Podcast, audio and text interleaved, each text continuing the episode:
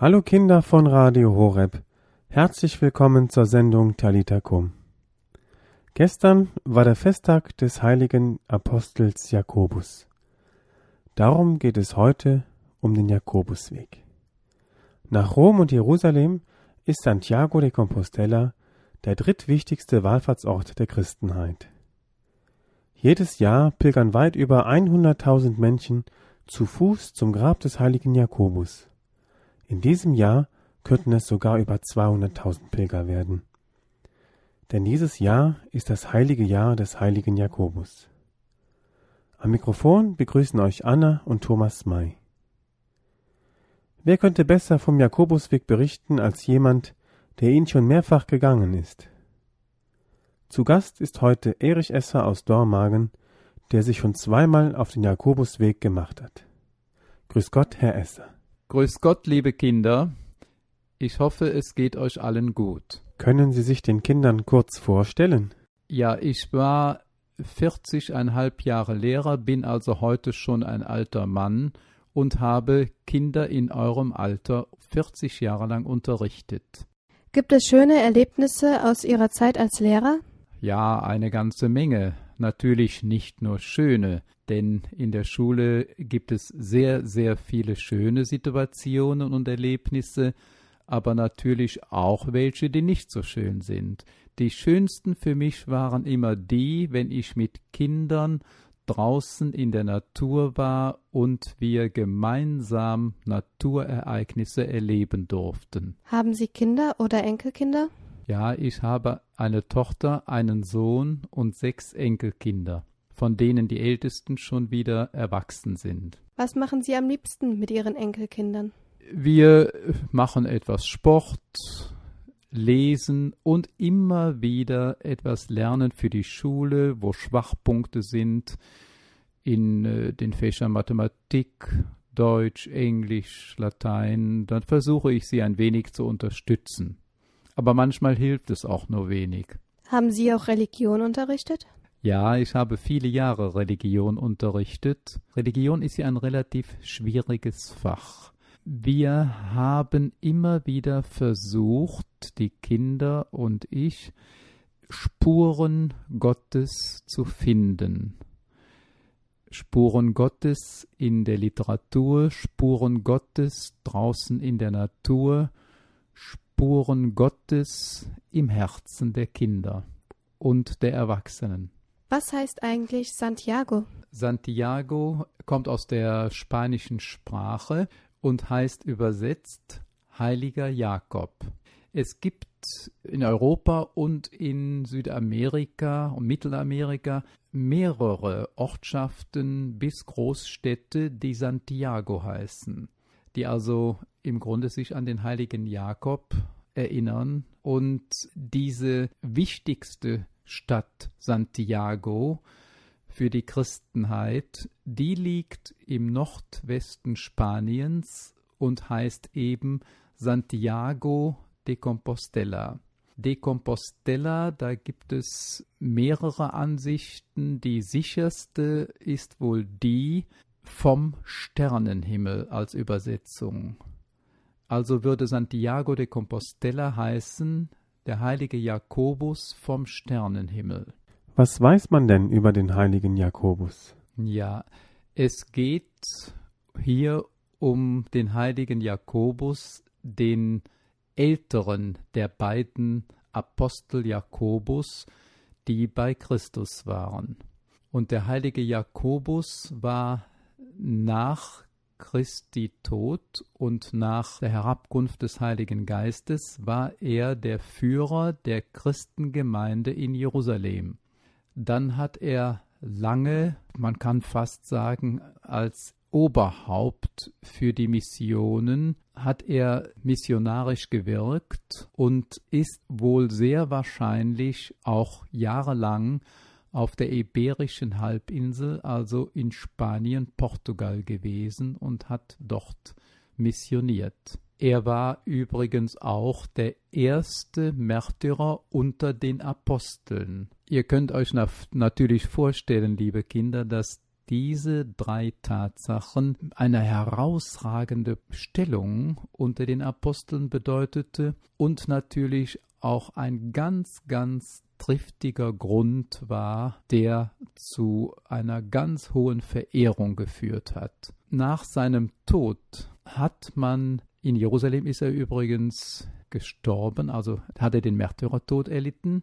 Er wollte immer, hatte er vorher schon seinen Mitbrüdern gesagt, möglichst in Spanien begraben sein, da wo er Missionserfolge, große Missionserfolge hatte. Daher haben Mitbrüder seinen Leichnam in einem Schiff durchs Mittelmeer, durch die Straße von Gibraltar, über den Atlantik an der portugiesisch-spanischen Küste vorbei bis oben in den Nordwesten Spaniens gebracht. Und hier hat er dann seine Ruhestätte gefunden. Man hat zunächst eine Kapelle gebaut und dann im Mittelalter eine riesige Kirche, die eben zum ganz hervorragenden, wichtigen Wallfahrtsort wurde.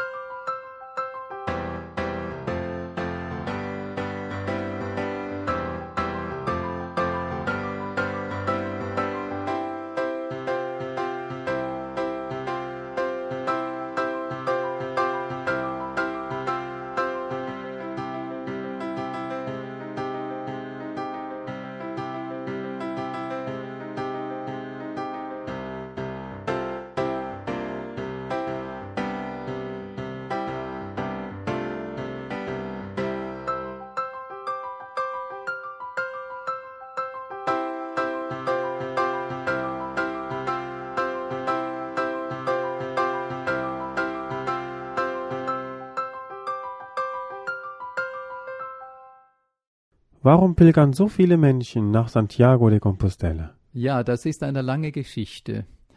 Vor weit mehr als tausend Jahren hatten die Mauren Spanien besetzt. Und das war natürlich für die Christenheit sehr schlecht, weil sie nicht zu der Pilgerstätte wandern konnten. Karl der Große war der Erste vor etwa 1200 Jahren, der hingegangen ist und versucht hat, die Mauren zu vertreiben, um eben Santiago de Compostela wieder frei zu machen für die Pilgerwanderer. Später haben die Mauren allerdings nochmals das ganze Gebiet erobert und dann war es Friedrich Barbarossa. Das war übrigens zur Zeit der Kreuzzüge schon, der das Gebiet wieder von den Mauren befreit hat. Viele Christen von überall her wollten die Grabstätte des heiligen Jakobus besuchen. Man pilgerte aus allen Ländern Europas in Richtung Santiago de Compostela nach Spanien. Oft waren es Gelübde, Versprechen, die die Menschen dazu führten, zur Grabstätte des heiligen Jakobus nach Santiago de Compostela zu wandern. Zum Beispiel nach der Heilung einer schweren Krankheit, nach einem großen Glücksfall, aber auch nach Unglücksfällen oder wenn man nicht wusste, wie geht es weiter, wenn man in Verzweiflung war. Man hoffte und erwartete vom heiligen Jakobus dann Einsicht und Hilfe. Wie kann ich mir das Pilgern früher vorstellen? War es beschwerlich? Ja, liebe Kinder, das war früher eine ganz andere Pilgerweise als heute. Erstens, man war ja viel, viel länger unterwegs, oft über ein Jahr oder sogar mehrere Jahre. Zumindest ein halbes Jahr, also mehrere Monate, je nachdem, woher man kam und wie weit man wieder zurück musste. Vor allen Dingen war es sehr gefährlich. Es gab keine Flugzeuge, keinen Zug, kein Fahrrad, es gab nur die eigenen Füße und, wenn man Geld hatte und reich war, ein Pferd, auf dem man reiten konnte. Deshalb sind die damaligen Pilger immer in Gruppen gereist, oft in relativ großen Gruppen, um sich schützen zu können, auch vor Räubern. Nicht nur, dass es eben beschwerlich war, es gab auch keine Straßen, es gab nur Wege. Unterwegs waren immer wieder Stationen, die für die Pilger da waren. Es waren meistens Klöster oder Art Einsiedler, die den Pilgern immer wieder halfen mit etwas Essen, mit frischem Wasser, Früchten und so weiter. Gibt es diese Häuser heute immer noch? Ähm, es mag sein, dass einige Pilgerherbergen, vor allen Dingen im Süden Frankreichs und natürlich dann von der französisch-spanischen Grenze an, am Rand der Pyrenäen bis nach Santiago, dass einige Pilgerherbergen eben noch Ursprünge in diesen mittelalterlichen Zufluchtsorten hatten. Aber heute gibt es alle paar Kilometer in Spanien äh, diese Pilgerherbergen, die etwa vergleichbar sind mit unseren Jugendherbergen vor 50 Jahren etwa. Was bedeutet denn das heilige Jahr des heiligen Jakobus? Ja, das hört man immer wieder, das heilige Jahr des heiligen Jakobus. Es ist im Grunde ganz einfach. Immer wenn das Namensfest des heiligen Jakobus auf einen Sonntag fällt, die in diesem Jahr ist das heilige Jakobusjahr. Das bedeutet heute, dass ausgerechnet in diesen Jahren, die ja sehr unregelmäßig sind, ist ja keine Regelmäßigkeit, dass in diesen Jahren viel mehr Jakobusbilger noch unterwegs sind als in den anderen Jahren. Wahrscheinlich wisst ihr, dass gestern das Namensfest des heiligen Jakobus war. Es war ein Sonntag, also ist 2010 ein heiliges Jakobusjahr. Aus diesem Grund, liebe Kinder, bin ich in diesem Jahr auch nicht den bekanntesten Weg gepilgert, sondern ich bin von Portugal aus nach Santiago de Compostela gepilgert, weil der Hauptweg von der französischen Grenze bis nach Santiago, ich möchte sagen, in diesem Jahr wieder überlaufen ist. Wie kommt man auf die Idee, sich auf den Jakobsweg zu machen?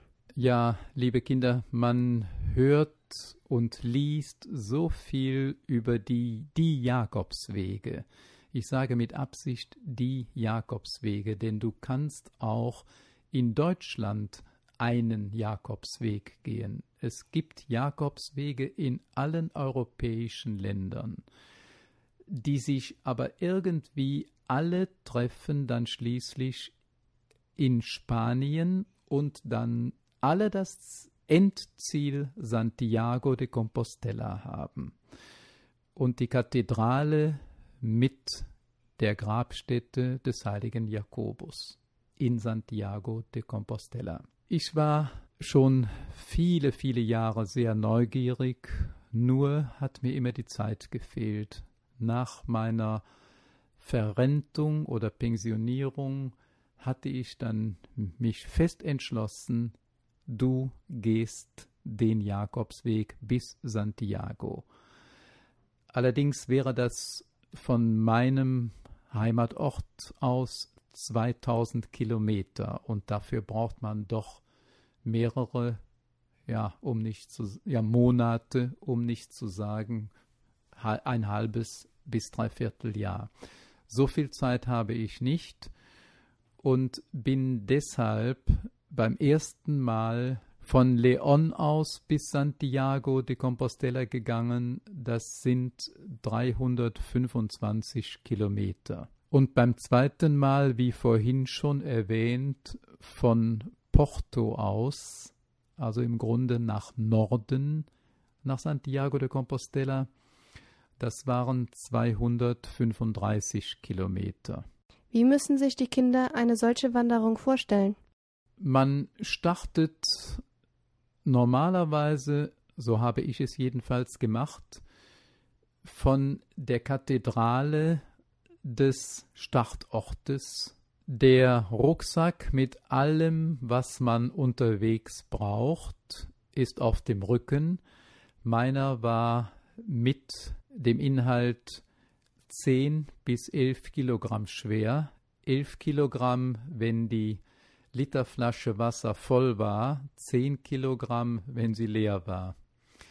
Damit startet man los und vor allen Dingen hat man einen Ausweis, um in die Herbergen hineinzukommen, wo man übernachtet. Dieser Ausweis wird Credential genannt. Man erhält ihn von der Jakobsgesellschaft und in diesen Ausweis werden die Stempel der Herbergen, wo man übernachtet hat, und natürlich auch Stempel aus Kirchen oder Stadtgemeindeverwaltungen hineingesetzt, so dass man nachher am Schluss in Santiago erstens ein buntes Sammelsurium von Stempeln hat, eine sehr schöne Pilgerreiseerinnerung und auch den Nachweis, dass man mindestens 100 Kilometer bis Santiago zu Fuß zurückgelegt hat, denn nur dann bekommt man in Santiago de Compostela die sogenannte Compostela, das ist eine Urkunde in lateinischer Sprache gehalten, die beweist, dass man dem heiligen Jakobus die Ehre angetan hat, zu seiner Grabstätte hinzuwandern.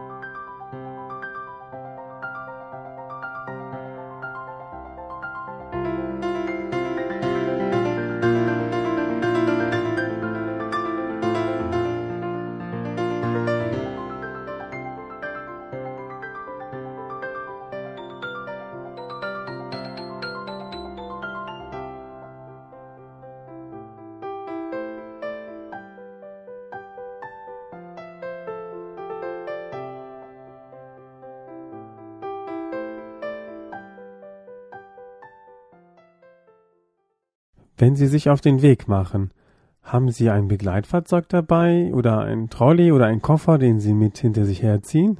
Nee, nee, liebe Kinder, das ist nicht Pilgern. Äh, das ist Reisen. Ich glaube, zwischen Pilgern und Verreisen gibt es einen Riesenunterschied. Pilgern heißt ein ganz einfaches Leben unterwegs führen. Man hat alles das mit, was man braucht. Eine Zahnbürste, immer etwas Wasser, Wasser zum Trinken, das ist ganz wichtig.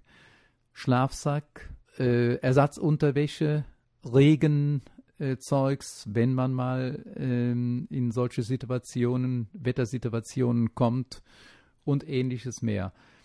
Sonst nichts. Man geht den ganzen Tag über, selbstverständlich auch einige Pausen dazwischen, um auch mal einen Kaffee zu trinken oder sich mit Leuten zu unterhalten. Und man findet immer einen Weg, sich verständigen zu können. jeder kann ein paar Worte Englisch oder mit Händen und Füßen. Es ist einfach eine wunderbare Sache. Ansonsten ist man unterwegs, allein, zu zweit, in einer Gruppe, ganz verschieden. Mal geht man ein, zwei Stunden mit jemandem, der dieselbe Richtung, in derselben Richtung marschiert, oder man geht ganz allein für sich. Es ist sehr unterschiedlich.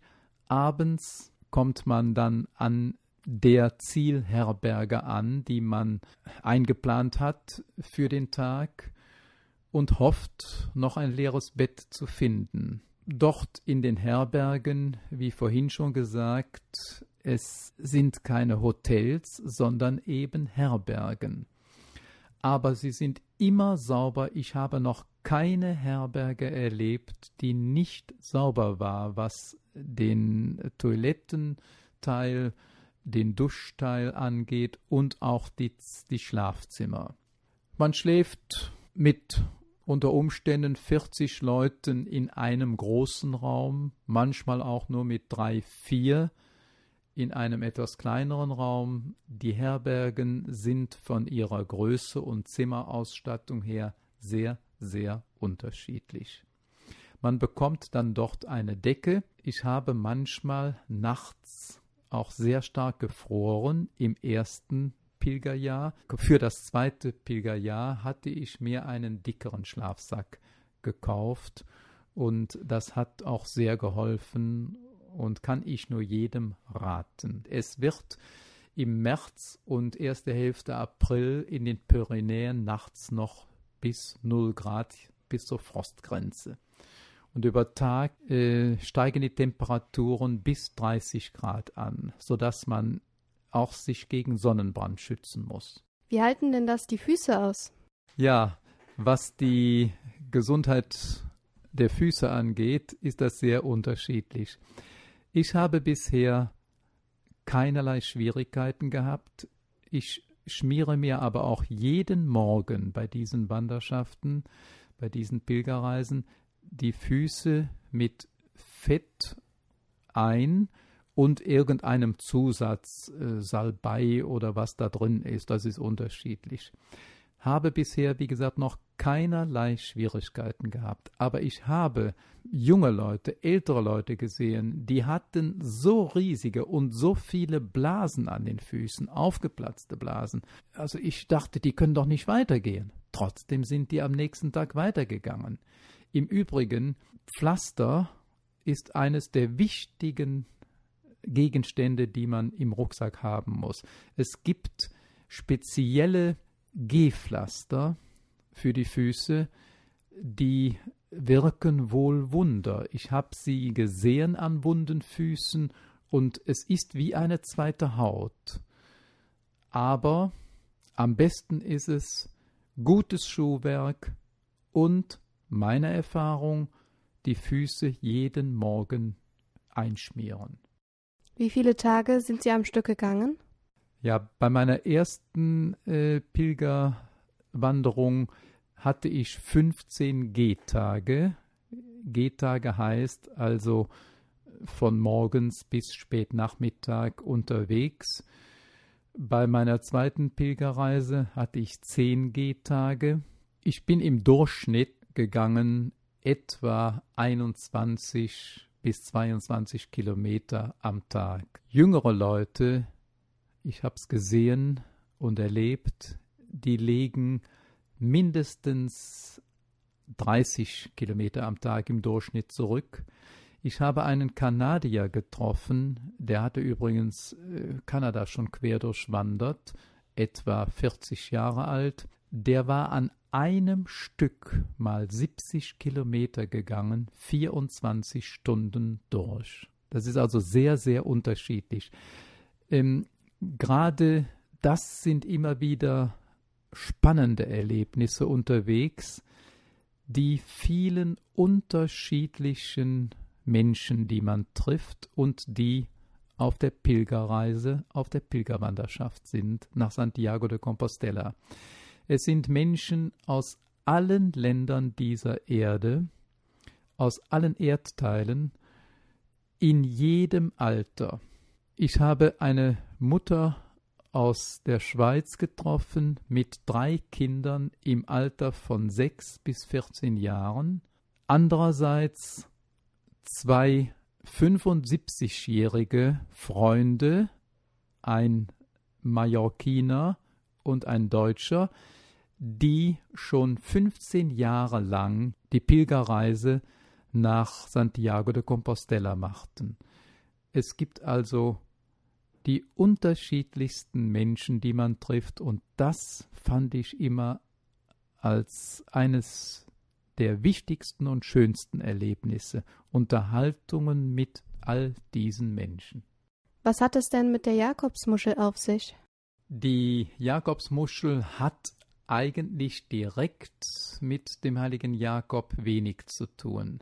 Es gibt eine Legende, dass ein versunkener, im Morast versunkener Ritter wiederentdeckt wurde, weil die hellen, etwa faustgroßen Jakobsmuscheln sich an ihn geklammert hatten und er deshalb wiedergefunden wurde durch den Lichtwiderschein. Aber heute ist die Jakobsmuschel das Kennzeichen der Jakobspilger.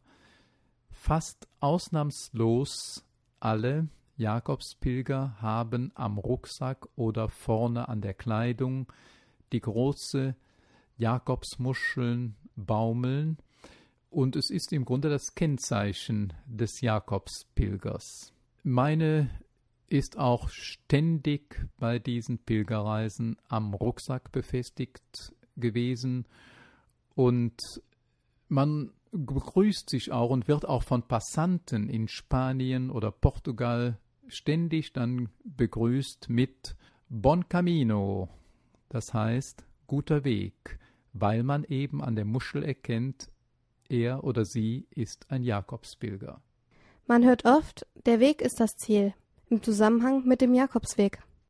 Ja, wie in einigen Erklärungen vorhin schon deutlich wurde, auf dem Weg hat man so viele kleine, schöne Erlebnisse, die die Pilgerwanderung zu einem riesengroßen Erlebnis machen.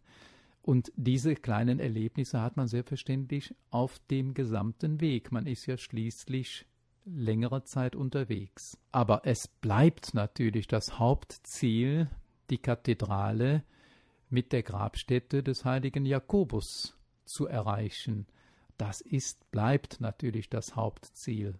Übrigens trifft man dort auf dem einem der Vorplätze an der Kirche, an der Kathedrale, immer wieder bis zu 10, 20 Mitpilger, die man irgendwo unterwegs schon getroffen hat, mit denen man sich unterhalten hat.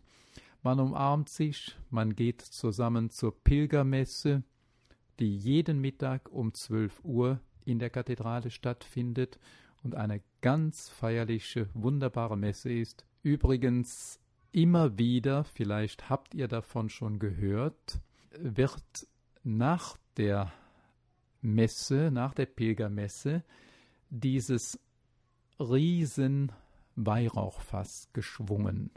Zwar nicht jeden Tag, aber alle paar Tage, manchmal sogar zwei, drei Tage hintereinander.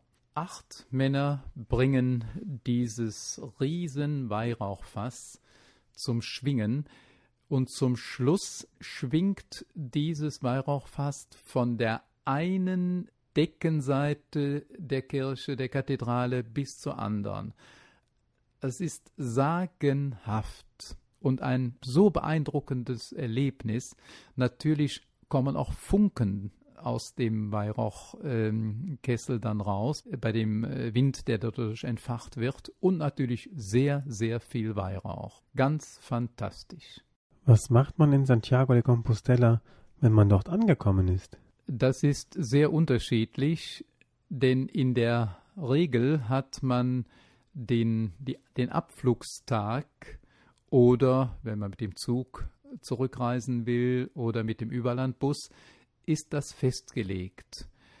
Ich hatte bei meiner ersten äh, Wanderung drei Tage später Zeit in Santiago, habe natürlich die Stadt ähm, mir genau angeguckt. Es gibt sehr schöne Plätze und viele sehr schöne Kirchen in Santiago. Ich glaube, heute sagen zu können, dass ich Santiago einigermaßen kenne. Und es lohnt. Mit dem Bus bin ich einen Tag lang nach Finisterre hin und am Abend zurück nach Santiago gefahren. Finisterre heißt Ende der Erde. Das heißt, es ist der westlichste Punkt der spanischen Atlantikküste hingefahren. Dort, das ist etwa 90 Kilometer nochmal westlich von Santiago entfernt. Dort gibt es auch wiederum so einige Bräuche. Viele Santiago-Pilger reisen auch weiter nach Finisterre. Manche gehen auch zu Fuß. Es gibt auch wieder Albergen bis dorthin. Und hm, es ist eine relativ steile Küste, aber man kann auf einem kleinen Pfad bis fast hinunter ans Wasser. Und auf diesem Pfad gibt es immer wieder so kleine Verbrennungsstellen. Und wisst ihr, was das bedeutet? Dort, das ist ein alter Brauch, verbrennen die Santiago-Pilger ihre Wandersocken. Man findet sogar, je nachdem aus welchen Stoffen die Socken zusammengesetzt sind, findet man noch so Reste von äh, Wolle oder Kunststoff. Das ist ein alter Brauch, in Finisterre eben die Wandersocken zu verbrennen. Was geht einem durch den Kopf, wenn man nach 15 Tagen anstrengender Wanderung endlich die Kathedrale von Santiago de Compostela erblickt. Ja, ich glaube, der Kopf spielt eine weniger große Rolle. Ähm, das Herz, das pocht und man hat nach vielen, vielen Mühen, nach oftmals auch zwischendurch denken, Warum machst du das? Warum nimmst du diese Mühseligkeiten alle auf dich? Hat man das Ziel vor sich?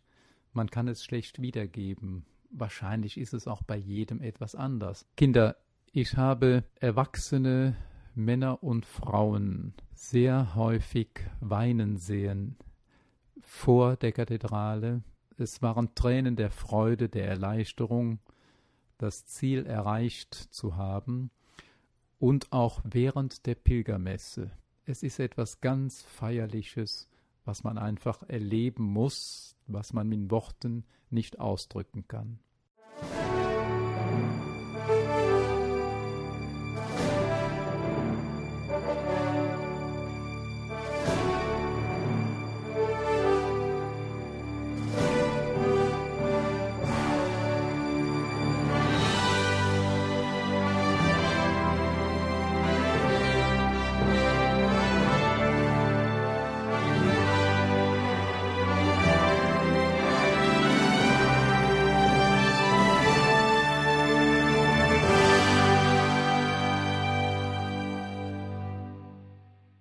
Können Sie den Kindern aus ihren Erfahrungen heraus einen Wunsch, ein gutes Wort mit auf den Weg geben? Ja, liebe Kinder, ich kann euch zunächst mal nur empfehlen, pilgert mit euren Eltern. Es muss nicht immer der Jakobsweg sein, aber es gibt in Deutschland auch so viele Jakobswege, die irgendwie in Richtung Santiago führen, in allen deutschen Gebieten gibt es solche Jakobswege. Erkundigt euch mal, wo in eurer Heimat solche Jakobswege sich befinden. Und dann wandert ihr mit euren Eltern oder später, wenn ihr alleine äh, in der Lage seid, einfach mal stückweise den Jakobsweg oder eben andere Wege. Ihr werdet mit Sicherheit ähnliche gleiche Erlebnisse haben, die ein wichtiges Stück in eurem Leben sind mit später guten Erinnerungen was ihr dann schließlich nicht mehr vermissen wollt. Liebe Kinder von Radio Horeb, wir sind schon wieder am Ende der Sendung angelangt. Ich danke euch fürs Zuhören. Einen ganz besonderen Dank gilt Erich Esser, dass wir heute bei Ihnen zu Gast sein durften. Herzlichen Dank. Ich muss mich bei Ihnen, Herr May, und bei den Kindern bedanken. Und ich hoffe, Kinder, dass ihr mal Ähnliches erlebt. Das würde mich sehr, sehr für jeden einzelnen von euch freuen. Zum Abschluss wie immer auch die letzte Frage nach dem Gebet. Gibt es auch Jakobsweggebete?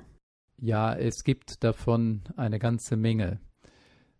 Darf ich eins vortragen, das mich die ganze Zeit begleitet hat? Es ist überschrieben mit Begegnung.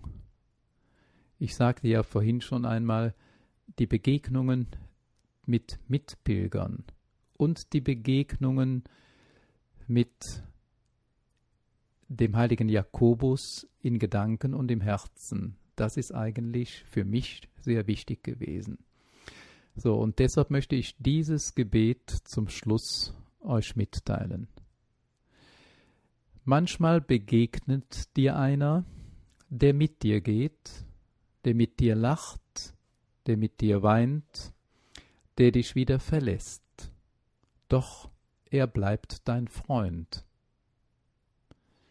Dann begegnet dir einer, den keiner sieht, der mit dir geht, der mit dir lacht, der mit dir weint, der dich nie mehr verlässt der dir mehr wird als jeder Freund, viel mehr.